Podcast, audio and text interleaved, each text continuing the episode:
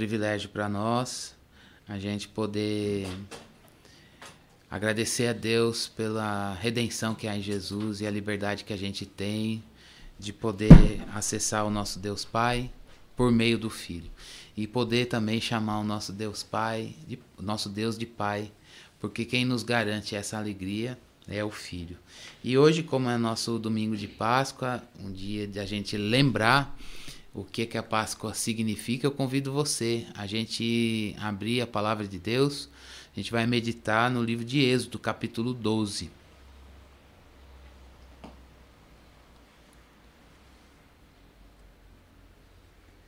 Êxodo, capítulo 12. Convido você a abrir a sua Bíblia e a gente vai relembrar esse texto que a gente estuda tanto, conhece bastante e que diz respeito a nós. Para que nessa manhã a gente se lembre do sacrifício de Jesus e como a gente é desafiado. Eu vou ler dois textos. O primeiro deles é Êxodo, capítulo 12.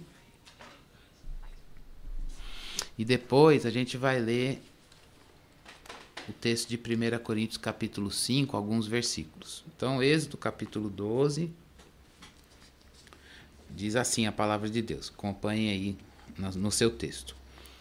O Senhor disse a Moisés e a Arão no Egito: este deverá ser o primeiro mês do ano para vocês. Digam a toda a comunidade de Israel que no décimo dia deste mês todo homem deverá separar um cordeiro ou um cabrito para sua família, um para cada casa. Se uma família for pequena demais para um animal inteiro, deve dividi-lo com seu vizinho mais próximo conforme o número de pessoas e conforme o que cada um puder comer. O animal escolhido será macho, de um ano, sem defeito, e pode ser cordeiro ou cabrito. Guardem-no até o décimo quarto dia do mês, quando toda a comunidade de Israel irá sacrificá-lo ao pôr do sol. Passe então um pouco de, do sangue nas laterais e nas vigas superiores das portas das casas, nas quais vocês comerão o animal. Naquela mesma noite comerão a carne assada no fogo com ervas amargas e pão sem fermento. Não comam a carne crua, nem cozida em água, mas assada no fogo, cabeça, pernas e vísceras não deixem sobrar nada até pela manhã. Caso isso aconteça, queimem o que restar. Ao comerem, estejam prontos para sair. Cinto no lugar, sandália nos pés, sandálias nos pés e cajado na mão. Comam apressadamente. Esta é a Páscoa do Senhor. Naquela mesma noite passarei pelo Egito e matarei todos os primogênitos tanto dos homens como dos animais, e executarei juízo sobre os deuses do Egito. Eu sou o Senhor. O sangue será um sinal para indicar as casas em que vocês estiverem. Quando eu vir o sangue, passarei adiante. A praga da destruição não os atingirá quando eu ferir o Egito. Este dia será um memorial que vocês, todos os, seu, os seus descendentes, celebrarão como festa ao Senhor. Celebrem-no como decreto perpétuo. Durante sete dias, comam pão sem fermento. No primeiro dia, tirem de casa o fermento. Porque quem comer qualquer coisa fermentada, do primeiro ao sétimo dia, será eliminado de Israel. Convoque uma reunião, uma reunião santa no primeiro dia e outra no sétimo. Não façam nenhum trabalho nesses dias, exceto o da preparação da comida para todos. É só o que poderão fazer. Celebrem a festa dos pães sem fermento, porque foi nesse mesmo dia que eu tirei os exércitos de vocês do Egito. Celebrem esse dia como decreto perpétuo por todas as suas gerações. No primeiro mês, comam pão sem fermento desde o entardecer do décimo quarto dia até o entardecer do vigésimo primeiro. Durante sete dias vocês deverão ter fermento, não deverão ter fermento em casa. Quem comer qualquer coisa fermentada será eliminado da comunidade de Israel, seja estrangeiro, seja natural da terra. Não comam nada fermentado. Onde quer que morarem, comam apenas pão sem fermento. Agora eu, eu queria que você lesse comigo apenas alguns versículos de 1 Coríntios, capítulo 5. Pode procurar aí no seu texto. Paulo escrevendo para os irmãos da igreja de Corinto. É, eu vou ler a, os oito primeiros versículos, tá? Embora o nosso texto vá ser o texto de Êxodo, do, Êxodo 12. 1 Coríntios capítulo 5. Por toda parte se ouve que há imoralidade entre vocês, imoralidade que não ocorre nem entre os pagãos ao ponto de um de vocês possuir a mulher do seu pai. E vocês estão orgulhosos. Não deviam, porém, estar cheios de tristeza e expulsar da comunhão aquele que fez isso? Apesar de eu não estar presente fisicamente, estou com vocês em espírito. E já condenei aquele que fez isso como se estivesse presente. Quando vocês estiverem reunidos em nome do nosso Senhor Jesus, estando eu com vocês em espírito, estando presente também o poder do nosso Senhor Jesus Cristo, entreguem esse homem a Satanás para que o corpo seja destruído, o seu espírito seja salvo no dia do Senhor. O orgulho de vocês não é bom. Vocês não sabem que um pouco de fermento faz toda a massa ficar fermentada? Livrem-se do, fer do fermento velho, para que sejam, sejam massa nova e sem fermento, como realmente são. Pois Cristo, é, nosso Cordeiro Pascal, foi crucificado. Por isso celebremos a festa, não com fermento velho, nem com o fermento da maldade, da perversidade, mas com os pães sem fermento, os pães da sinceridade e da verdade. Vamos orar? Pedindo a Deus que fale conosco, comigo, com você aí na sua casa, eu aqui, nós aqui reunidos, e que a palavra de Deus ecoe no nosso coração. A gente precisa dessa voz. A voz de Deus é poderosa.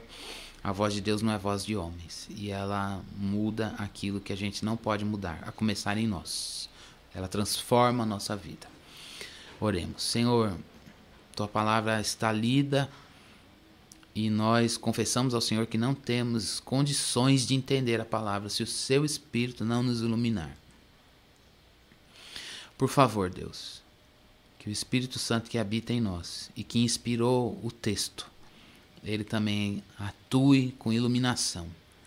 Não apenas isso, mas que ele convença o nosso coração, que ele converta o nosso coração, para que a gente ouça a voz do Senhor no texto. Deus, quando a gente escuta a tua voz, há o entendimento da circunstância à nossa volta. Quando a gente escuta a tua voz, a gente passa a processar a vida pela lente do Evangelho. Deus, nós não temos controle sobre o que está à nossa volta. Nós não temos condições de mudar as coisas à nossa volta.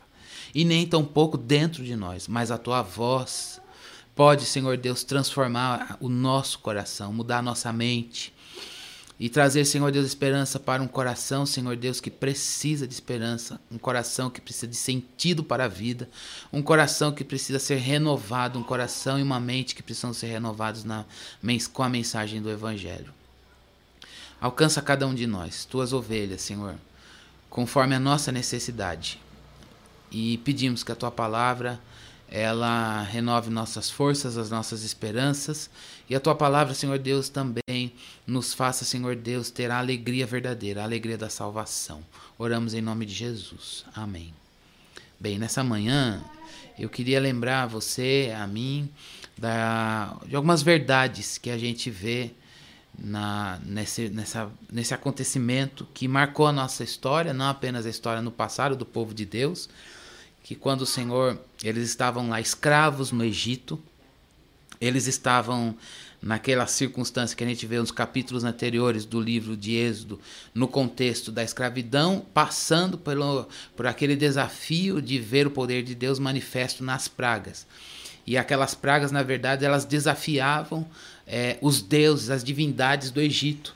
E aí a gente vê que Deus ele está mostrando para o povo e também para aquelas pessoas que estavam naquela cultura de que há um Deus, um único Deus e que é criador e senhor de todas as coisas. E é por isso que a gente vai vendo de que a cada evento nas pragas, a gente vai vendo o poder de Deus sobre vários aspectos das divindades que chamavam para si o poder e autoridade sobre as coisas que existem, sobre as coisas que foram criadas pelo, pelo único Senhor.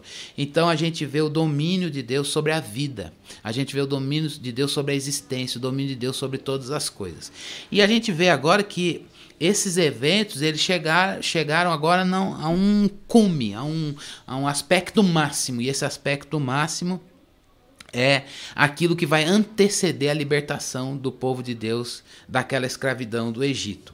E Deus chega num momento em que ele vai é, permitir, ele vai passar sobre todas as casas do Egito e ele vai é, ceifar a vida de todos os primogênitos, tanto de pessoas como de animais. E é interessante que nas casas em que tivesse o sangue no umbral da porta, como a gente leu, Deus a, a, a Deus a, o, a morte não entraria naquele lugar. E assim Deus preservaria a vida. É interessante que a gente tem alguns aspectos para lembrar técnicos nesse texto. Quero que você preste bastante atenção aqui comigo. A primeira coisa que a gente precisa lembrar de uma perspectiva mais técnica é que precisava ter ali para que a Páscoa acontecesse, conforme a gente leu, um cordeiro ou um cabrito de um ano.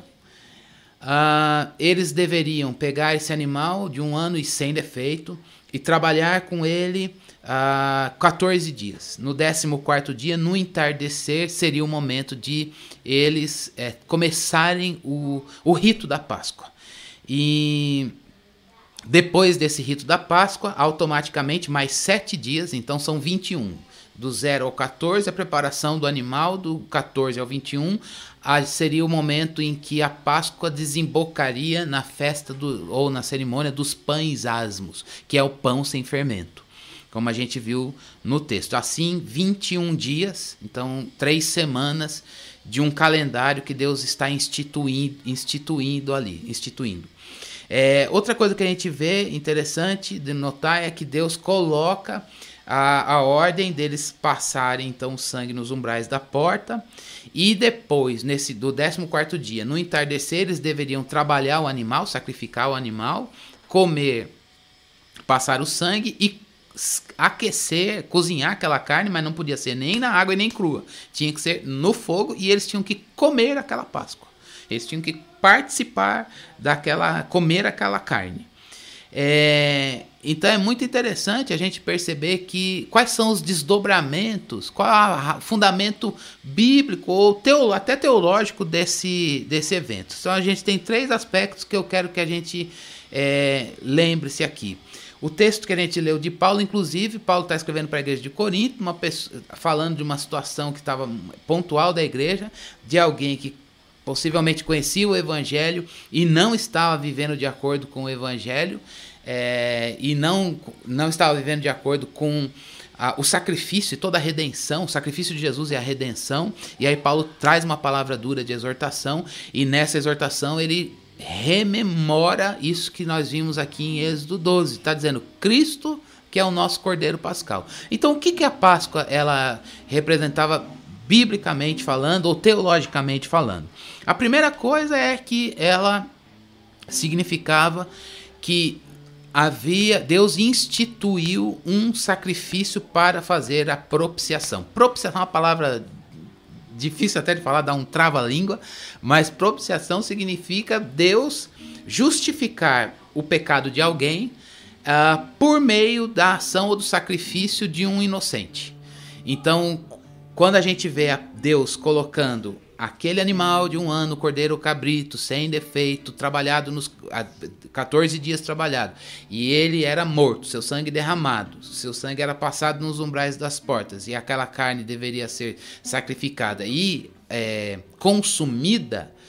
É, primeiro ponto que a gente precisa ficar claro para nós é que a Páscoa significava, passou a significar isso. Deus está dizendo: olha, eu vou libertar vocês do Egito Mas essa libertação, ela foi antecedida, ou o que causou, gerou essa libertação, foi justamente um sacrifício é, que, foi, que serviu como propiciação. Vocês não têm condições de pagar pelo pecado de vocês, mas ele mesmo preparou alguém que faça isso. Tem um segundo, uma segunda lição é, de fundamento da Páscoa para nós. É que o sangue que foi aspergido, até no, nos versículos posteriores, dizem que eles deveriam pegar isso com o isopo. O isopo é uma, um instrumento, como a ideia de uma. É, algo mais próximo da gente, uma esponja que a gente pode é, sugar um líquido, no caso o sangue, e passar essa, esse, esse ato de passar. A gente lembra que lá no, à luz do Salmo, o salmista diz: Senhor, me purifica com isso. Ele está dizendo justamente isso: que o sangue espalhado ele tem condições. O sangue passado no exterior ele tem condições de purificar quem ou o que está dentro da casa. Que coisa interessante. É por isso que a morte não chegaria ali porque o cordeiro já foi morto pelas pessoas daquela casa, pelo primogênito daquele lar. E também um terceiro aspecto é que toda a Páscoa deveria ser é, consumida, eles deveriam se alimentar e participar da carne do sacrifício, eles tinham que comer. Então, olha, primeiro ponto é importante você guardar aí. Isso precisa ter até fundamento da nossa fé o sacrifício feito como propiciação pelo pecador, e isso trazia justificação. O sangue aspergido, derramado, derramado e aspergido, que traz purificação. E o comer a carne, que significa é, a carne do sacrifício, que significa a participação na vida do cordeiro a gente pode trazer algumas lições desse texto de Êxodo para nós. E é isso que eu queria trazer bem objetivamente para o seu coração e para o meu coração. A primeira coisa é que, à luz desses três aspectos, o perdão, a justificação e o perdão, a purificação por, por meio da morte da, e o derramamento do sangue daquele cordeiro, e a santificação por meio do, dessa alimentação, dessa participação na vida do cordeiro.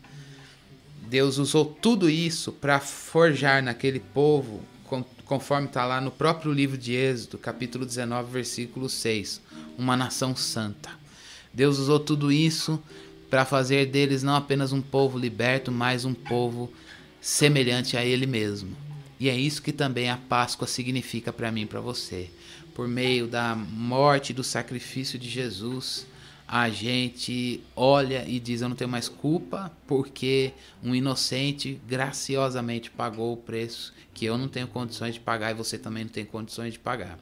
Um segundo aspecto é que a gente olha esse sacrifício e não apenas ele é uma memória daquilo que está feito no passado e que nos garante liberdade de acesso a Deus, mas ele transforma a nossa vida porque nós somos purificados e libertos de nós mesmos, da nossa condição de pecado. E isso é um operar dele. É um operar gracioso de Deus que nos limpa da nossa sujeira do pecado. E também este sacrifício nos lembra que nós, deve, nós temos um alimento verdadeiro hoje. Que, na verdade, aquilo que nos mantém vivo é Cristo Jesus. Agora, a partir desses três pontos, eu queria trazer algumas aplicações para nós. A primeira delas está lá no versículo 2, é que a Páscoa significou para aquele povo e significa para nós um novo início, um novo marco, um novo calendário. A gente já lembrou disso no ano passado na nossa igreja. A Páscoa, ela significa não apenas um memorial, mas significa que uma vida foi zerada ali e ela se inicia a partir de então. Deus começa a história do povo e está dizendo: olha, eu vou estabelecer um calendário e este vai ser o primeiro mês. E durante esses 21 dias neste mês, vocês para sempre, vai ser um, um estatuto, uma celebração perpétua. E não é à toa que a gente vê que quando Jesus Cristo ele foi sacrificado, morto e ressuscitado, eles estavam justamente nesse período, nesse calendário. Isso não deveria ser apenas uma tradição a ser mantida, mas na verdade era um calendário que lembra verdades é, que as verdades espirituais, né? As verdades que do pacto, as verdades para nós que temos a Bíblia fechada no Antigo e Novo Testamento, a gente vê que o Antigo Testamento está apontando para o Novo e assim a gente vê o, a expressão máxima dessa Páscoa, a verdadeira Páscoa, o sacrifício de Cristo Jesus, que foi feita neste calendário e que agora a gente não precisa mais obedecer esse calendário, mas a gente faz isso por uma questão de cultura, inclusive, mas a gente vive essa Páscoa todos os dias. Qual, qual é o desdobramento para nós de dizermos que nós temos um Cordeiro Pascal e Cristo é o nosso Cordeiro Pascal? Significa que de fato é, a nossa vida é dividida em antes dele e depois dele. A gente sabe disso, mas quais são as implicações disso para o seu coração e para o meu coração? Significa dizer que a nossa vida, ela teve, a nossa vida sem Cristo, ela teve um fim. Um fim. Você não é mais o que você foi. Eu não sou mais o que eu fui. Eu não quero mais a minha vida de, eu não quero a minha vida de volta. E deveria você, nós todos, não querer a nossa vida de volta. Porque há uma vida melhor. Que não é a sua vida melhorada e nem a minha vida melhorada. Mas é um novo ser em você, em mim, em nós. E esse novo ser é Cristo Jesus. A Páscoa vem lembrar a mim e a você de que não vale a pena conjugar Cristo com você mas dizer como Paulo: Eu estou crucificado com Cristo e vivo não mais eu, mas é Cristo que vive em mim. Há um perigo da gente querer conciliar a nossa vida com a vida de Cristo. E esse é o ponto que Paulo está dizendo lá no texto de Coríntios, capítulo 5.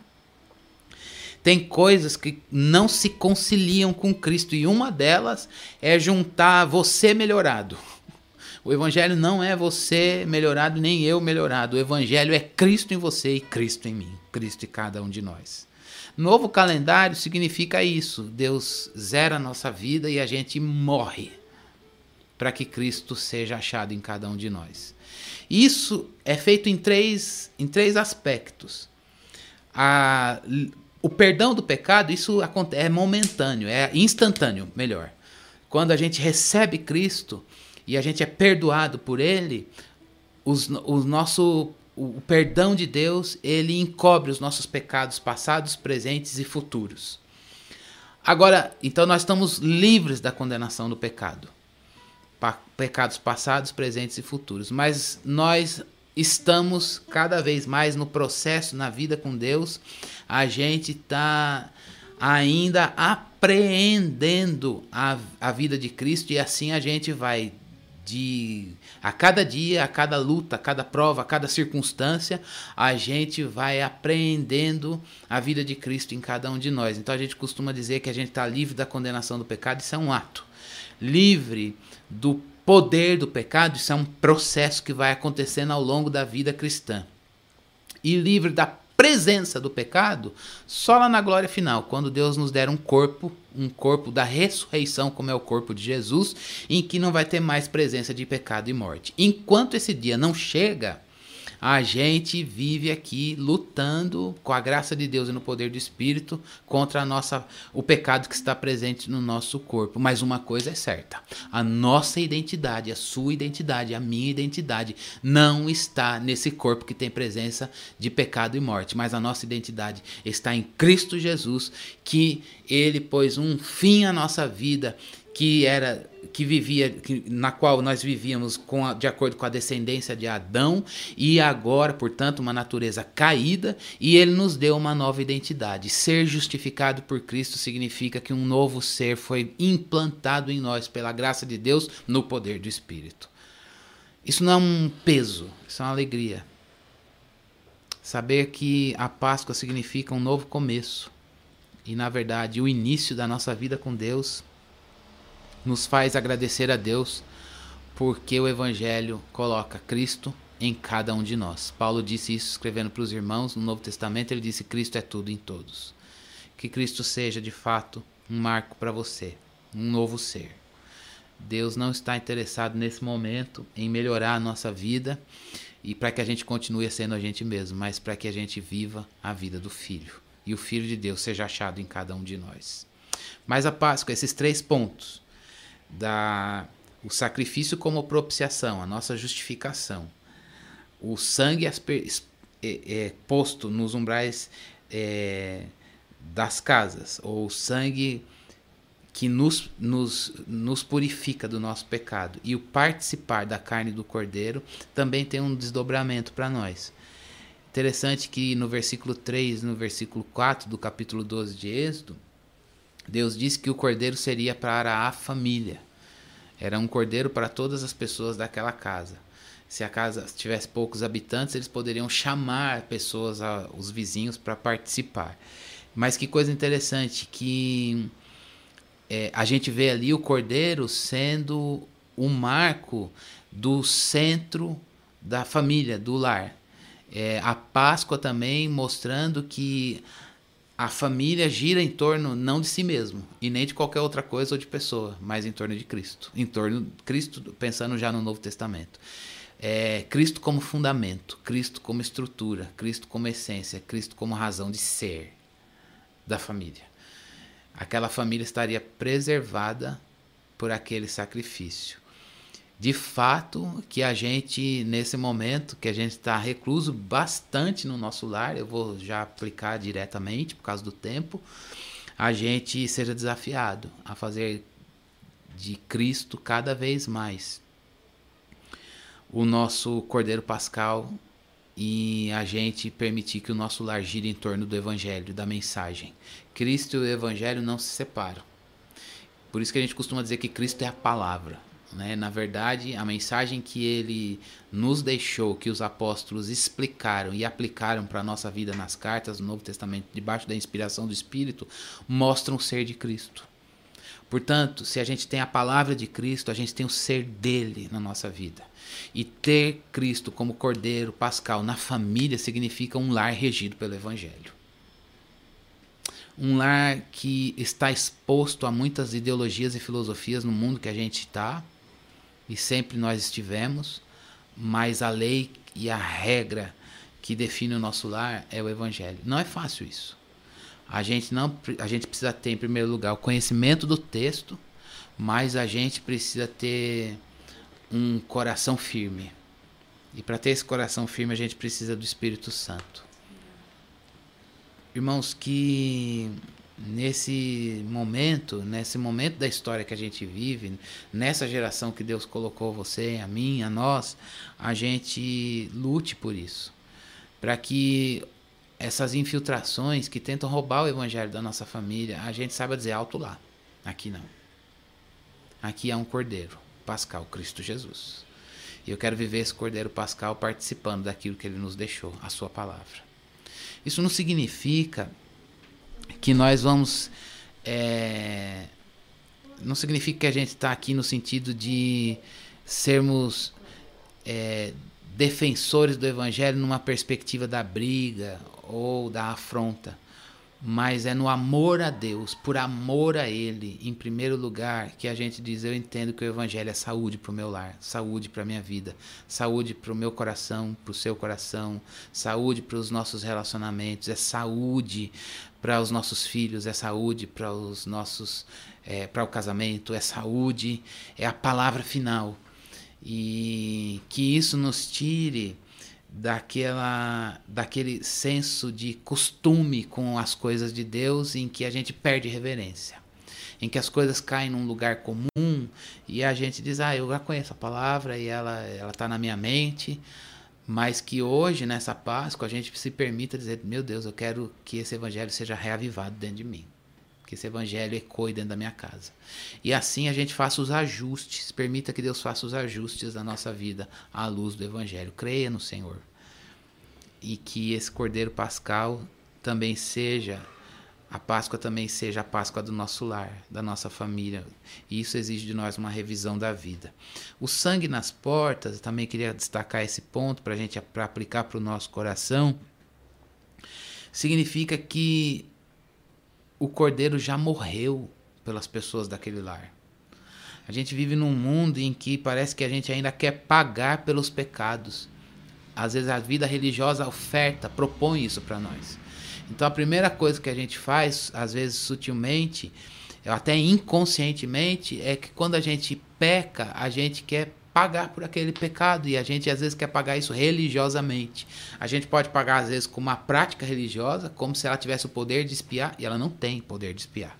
Ou então a gente quer pagar perdendo alguma coisa ou pagando, literalmente, pagando com uma punição, pagando com a perda de uma bênção, pagando com com, enfim, é, talvez você já deve ter passado por isso. Eu também já, em alguns momentos em que não tinha essa consciência tão clara, já quis contribuir com a propiciação, quando na verdade o Cordeiro está nos chamando para dizer que o, o sacrifício dele encobre, dá conta, né? ele, ele perdoa os nossos pecados, é, passados, presentes e futuros. E a nós nos cabe o que então quando a gente erra?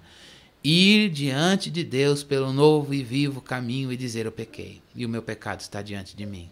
Não há nada que eu possa fazer, mas que bom que o sacrifício de Cristo, ele dá conta desse pecado. Que bom que o sacrifício de Cristo, ele me garante acesso, continua me garantindo acesso. É lógico que nesse momento a gente é assediado inclusive pelas trevas na nossa mente, no nosso coração, com culpa e remorso, mas o evangelho de Cristo Jesus nos leva a força na fraqueza. No momento em que a gente peca, a gente tem a liberdade de chegar diante de Deus e dizer: Eu pequei. Mas eu não quero apenas, eu sei que esse pecado está pago pela graça de Deus, mas eu agora quero um caminho diferente para não voltar nele. E aí a gente se vê como um, uma ovelha errante, uma ovelha desgarrada, que ama a Deus, mas que sabe que não ama a Deus como ele nos ama. Nosso amor não é fiel como é o, o amor fiel que ele tem. E a gente precisa dele para amar como ele ama, para ser fiel como ele é. Então, nem por isso, nem por causa disso, a gente pode se gloriar e se orgulhar e até mesmo dizer eu estou em pé porque eu consegui ficar em pé.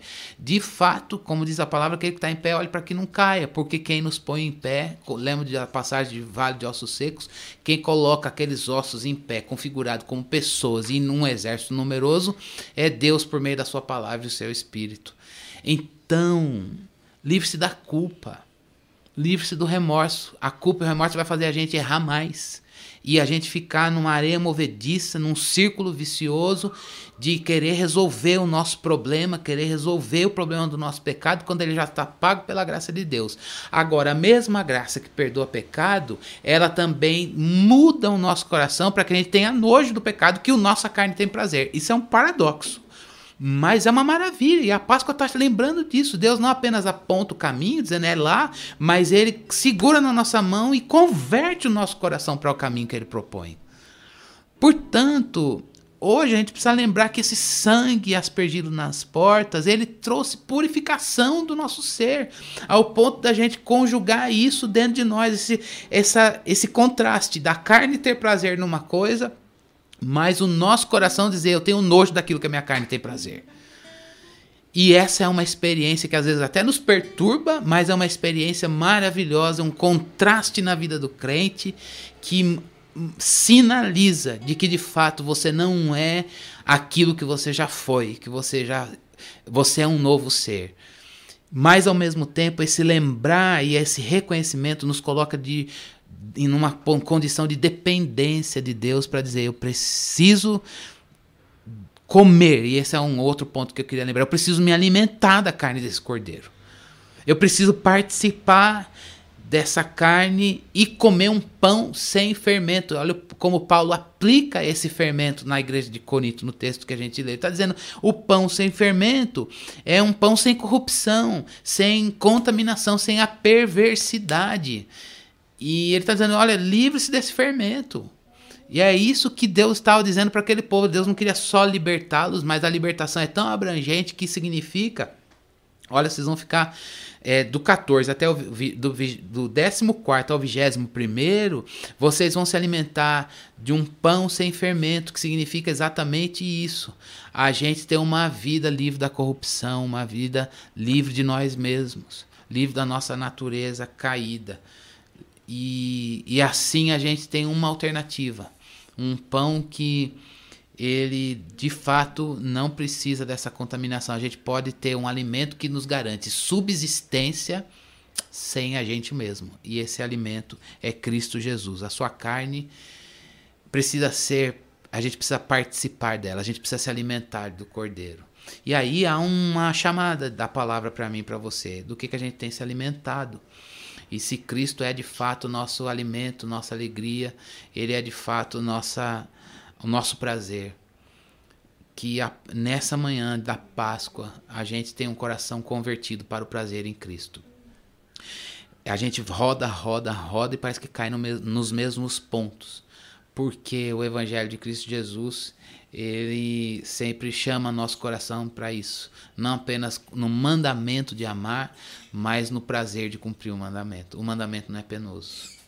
João, quando escreveu sua carta, diz: os mandamentos não são penosos. E os salmos, quando falam dos mandamentos do Senhor, eles dizem que os mandamentos do Senhor são alegria para o nosso coração. Irmãos, que nessa Páscoa a gente tenha um coração convertido para Cristo, um coração que de fato clama por um pelo perdão de pecados que a gente aproveite esse dia pela, com liberdade, sem peso nenhum. Mas para a gente dizer, eu quero ter, confessar os meus pecados. Mas não apenas isso, eu quero ser purificado deles, pelo sacrifício de Cristo. Você não pode se purificar, mas há uma esperança. Cristo morreu, sofreu, morreu e ressuscitou. E a ressurreição de, de Jesus significa que ele venceu a morte. A morte entrou no mundo por causa do pecado, pecado e morte. Ele, ele desfez o nosso pecado no sacrifício e venceu a morte na ressurreição. Isso é a nossa, essa é a nossa Páscoa. Essa é a nossa esperança. Cristo, o nosso Cordeiro Pascal. Vamos é, nos lembrar desse sangue derramado e vamos comer essa carne e dizer que a gente quer participar sempre dessa Páscoa e nos alimentar de um pão sem fermento que nessa manhã a gente diga: eu não quero esse fermento, eu não quero essa corrupção, eu não quero essa perversidade. E a gente tenha a coragem de jogar esse fardo de corrupção e perversidade aos pés da cruz, porque é lá que eles têm que estar. Cristo que levou o nosso pecado, eu não consigo carregá-lo. Nem você. Você não consegue carregar esse fardo, esse fardo é para Cristo. E ele já foi carregado. Então que a gente leve a, aos pés de Cristo a nossa corrupção. Que a gente leve aos pés de Cristo para dizer: eu não quero viver, eu não quero viver minha vida, eu quero viver eu quero dizer como Paulo, eu estou crucificado com Cristo e eu não vivo mais, mas é Cristo que vive em mim. E essa vida na carne, com presença do pecado e morte, a gente vive na fé do Filho de Deus, a fé na ressurreição, a fé na glória final. diga não para você mesmo. Diga é, que a gente tenha coragem de deixar o sacrifício de Cristo Jesus trazer morte para a gente. Mas nessa morte a gente prova o poder da ressurreição, Cristo vivendo em cada um de nós. Vamos orar? Lembre-se disso. Não dá mais, é um novo calendário. A gente não tem mais como conjugar um velho com um novo. Ele põe fim àquilo que existia. É o cordeiro que rege a vida na família. E ao mesmo tempo há um, um padrão para a gente viver. O padrão não sou eu nem você. O padrão é Cristo Jesus, o nosso Cordeiro Pascal. Mas aquilo que ele institui, ele dá poder para cumprir. Chore as suas misérias, eu quero chorar as minhas com quebrantamento diante dele, que ele mesmo proporciona para nós, para que a gente possa, nessa manhã, ser alcançado pela graça dele. Vamos orar? Obrigado, Senhor, pela Páscoa. Obrigado, Senhor Deus, pela Páscoa que mostra o nosso Cordeiro Pascal, que é Cristo Jesus. Obrigado a Deus porque o Senhor amou o mundo de uma maneira tal que enviou seu Filho Jesus para que todo aquele que nele crê não pereça, mas tenha vida eterna. Essa mensagem ela foi pregada aos nossos ouvidos, aos nossos corações, e os nossos olhos se abriram, Senhor, e nós vimos o Senhor. e nós nos vimos à luz desse olhar que tivemos para ti.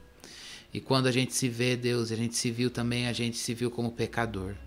Mas a gente também olha para este Deus e é aquele que purifica o nosso pecado, perdoa o nosso pecado e purifica a nossa iniquidade. É essa dupla experiência que nós desejamos hoje: perdão de pecados e purificação deles. Isso só Jesus pode fazer. Enche o nosso coração dessa esperança, Deus.